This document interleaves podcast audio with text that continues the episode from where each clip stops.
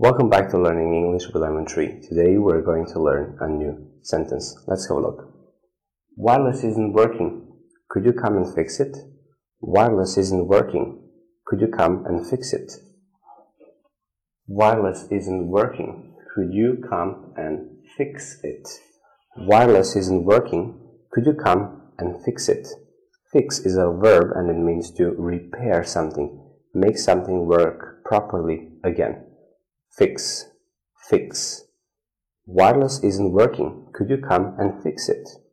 So you'll just ask for help if you have problems with the internet connection. Thank you for watching. See you in the next video.